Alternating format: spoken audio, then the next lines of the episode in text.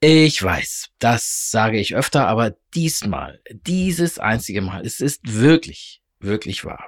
Es gibt wenige Rezepte auf diesem Planeten, deren Herkunft so umstritten ist wie das unserer heutigen Spezialität. Sicher ist nur, dass diese Speise sehr, sehr alt ist und seit Jahrhunderten, ach was, seit Jahrtausenden tief verankert ist in der kulinarischen DNA verschiedenster Kulturen. Heute geht's um, ihr ahnt es vielleicht schon, pürierte Kichererbsen, aka Hummus.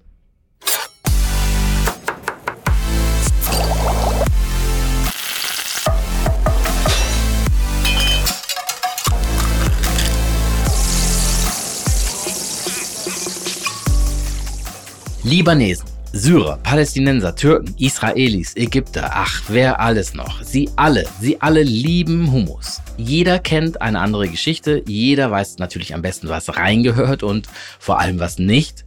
Und vor allem sind sich alle sicher, wir haben den Hummus erfunden.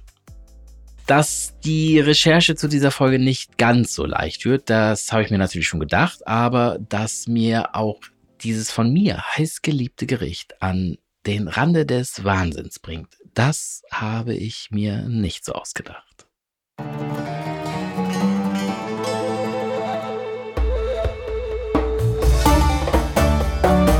Wo fange ich am besten an?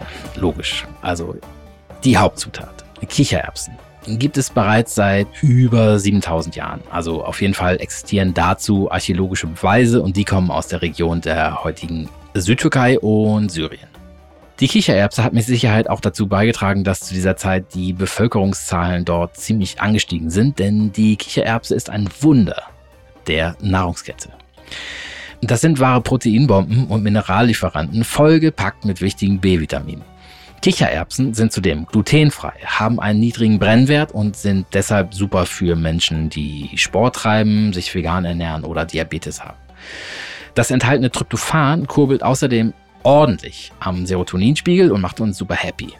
Die überaus üppig enthaltene Folsäure hat außerdem schon so manchen Eisprung reguliert und womöglich Kinderwünsche erhöht. Leute, und wir essen Currywurst mit Pommes Schranke, kann wohl nicht sein.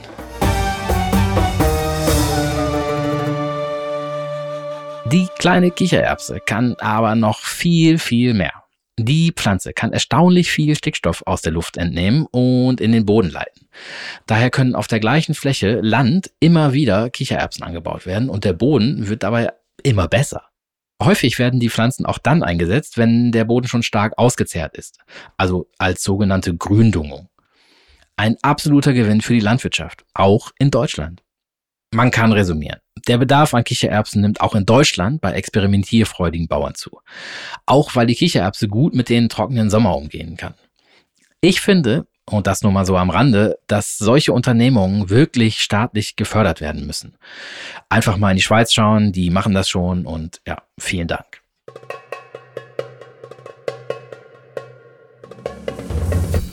Weiter im Programm.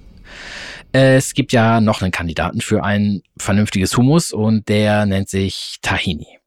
Eine Paste aus gemahlener Sesamsaat, die laut überlieferten Dokumenten erst viel später auftauchte.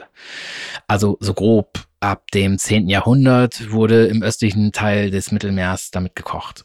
Auch äh, alle weiteren Zutaten wie Olivenöl, Zitronen und Knoblauch waren in jener Zeit schon im Küchenalltag etabliert.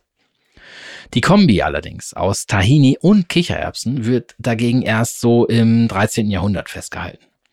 Arabische Schriftstücke aus dem Raum Ägypten und Syrien vereinen die beiden Zutaten zum ersten Mal.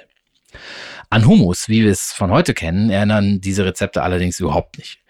Es wird zwar eine Art Paste hergestellt, doch sowohl Konsistenz als auch Zutaten lassen da noch Spielraum. Äh, fangen wir an mit äh, gemahlenen Walnüssen, Petersilie, Minze, Zimt, Kreuzkümmel, Koriander und Pfeffer sind dabei und am Ende soll die Paste in Scheiben geschnitten werden. Klingt äh, für mich jetzt erstmal nach einem Gewürzbrot. die Zeit danach hält sich dann mit schriftlich festgehaltenen Rezepten in diesen Regionen eher zurück.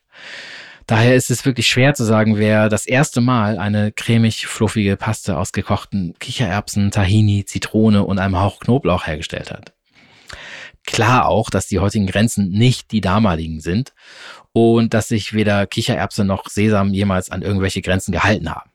Irgendwo zwischen der heutigen Türkei, dem Irak, Griechenland und Ägypten wird es wohl passiert sein. Letztendlich können sich einfach alle glücklich schätzen, dieses Gericht in ihrer Koch-DNA zu haben. Meine Meinung. Mom deserves the best, and there's no better place to shop for Mother's Day than Whole Foods Market. They're your destination for unbeatable savings, from premium gifts to show-stopping flowers and irresistible desserts. Start by saving 33% with Prime on all body care and candles. Then get a 15-stem bunch of tulips for just $9.99 each with Prime. Round out Mom's menu with festive rosé, irresistible berry chantilly cake, and more special treats. Come celebrate Mother's Day at Whole Foods Market.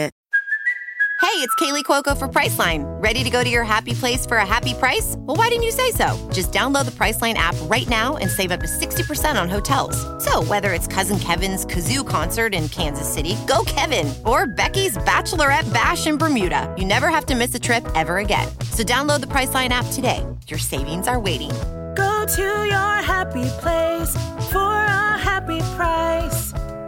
Go to your happy price, Priceline. Doch jetzt gehen wir raus aus den Geschichtsbüchern und rein in die Küche. Denn nichts ist einfacher, als eine gute Portion Hummus herzustellen.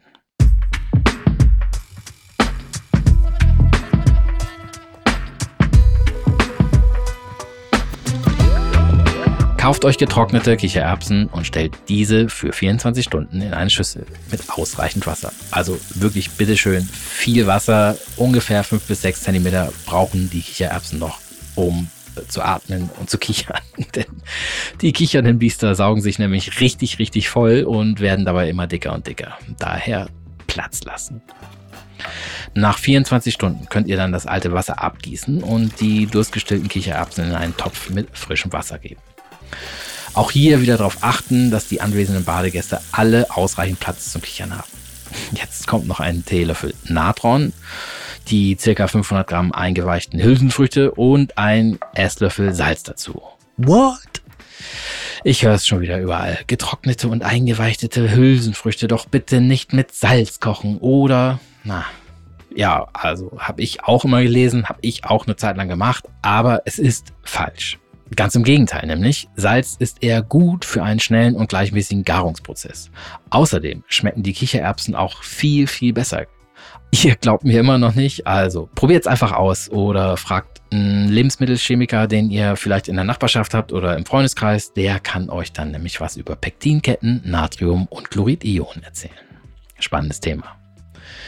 Trotzdem müssen die Kichererbsen jetzt erstmal ein bisschen mehr als eine Stunde köcheln ab und zu umrühren, so dass niemandem langweilig wird und äh, immer mal wieder die entstehenden Schaupartys auflösen. Sobald die Schalen aufbrechen und das Wasser etwas dickflüssiger wird, kann alles in einen Behälter gegeben werden, um mit Kochwasser bedeckt auszukühlen. Wenn ihr jetzt die Hälfte, also 250 Gramm der Kichererbsen mit ca. 100 Milliliter des Kochwassers und dem Saft aus einer Zitrone in eine Küchenmaschine gebt, dann sollte daraus eine dicke Paste entstehen. Jetzt circa 100 Gramm Tahini dazugeben und mit wirklich kaltem Wasser, achtet drauf, umso kälter, umso besser. Und ich sag mal so 50 Milliliter reichen erstmal für den Anfang. Immer mal wieder so in die Maschine geben und die Maschine anschmeißen und checken, wie die Konsistenz wird. Und dann nochmal 100 Gramm Tahini dazugeben und gegebenenfalls noch mehr Wasser. Kein Meerwasser, sondern mehr Wasser. Humus will einfach nicht gehetzt werden. Ja, es ist einfach, es ist einfach so. Langsam. Seid langsam, behutsam. Kurz mal abschmecken, das Ganze mit Salz und vielleicht noch ein bisschen mehr Zitronensaft abrunden. Und der so entstandene Humus kann dann von mir aus noch ein bisschen zu flüssig anmuten, aber er kommt nochmal über Nacht in den Kühlschrank. Luftdicht verpackt, damit er sich in aller Ruhe mit all seinen zur Verfügung stehenden Aromen zu einer homogenen, nussigen Paste entwickeln kann mit so einem leichten Zitrus-Touch. Ich sag euch, das Zeug ist zum Niederknien. Okay, ich geb's zu. Das Ganze dauert natürlich ein bisschen und wenn ich nicht gerade hinschaue, könnt ihr auch Kichererbsen aus der Dose nehmen. Aber tut mir einen Gefallen. Spart nicht beim Tahini. Also nicht bei der Menge, sondern wirklich beim Preis. Denn diese unfassbar intensive, ölige Paste aus Sesamsaat darf nicht nur 2 Euro kosten. Ich bitte euch. Ganz zum Schluss, wenn alles angerichtet ist, dann macht ihr mit einem Holzlöffel, mit dem Stiel vom Holzlöffel nochmal, dann malt ihr so eine Straße in den Hummus rein. So eine runde, ja, eine runde Straße. Und in diese Straße wird ein echt großer Schluck leckeres Olivenöl reingefüllt. Ich sag euch, das ist so unfassbar lecker. Ich muss da sofort was reindippen. Ich weiß nicht, wie es euch geht.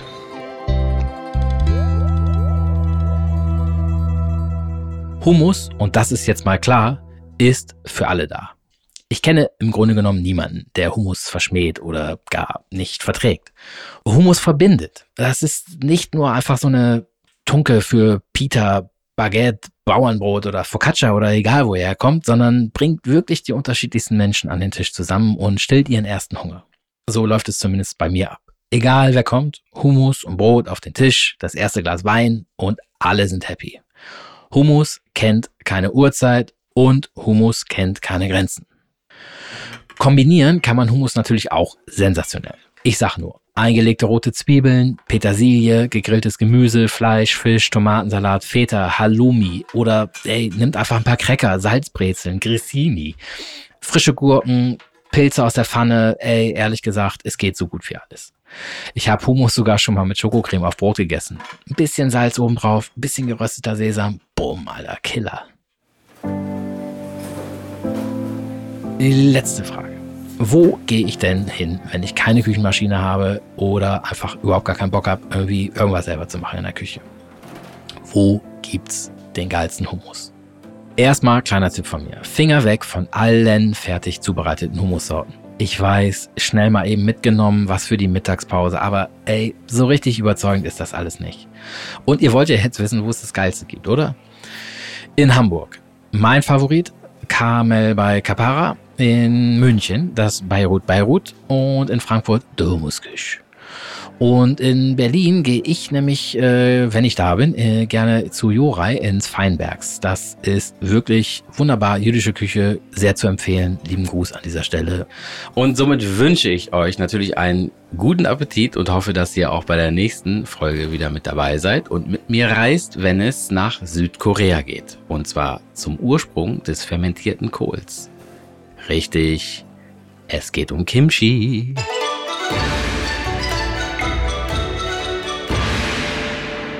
Es wird lecker.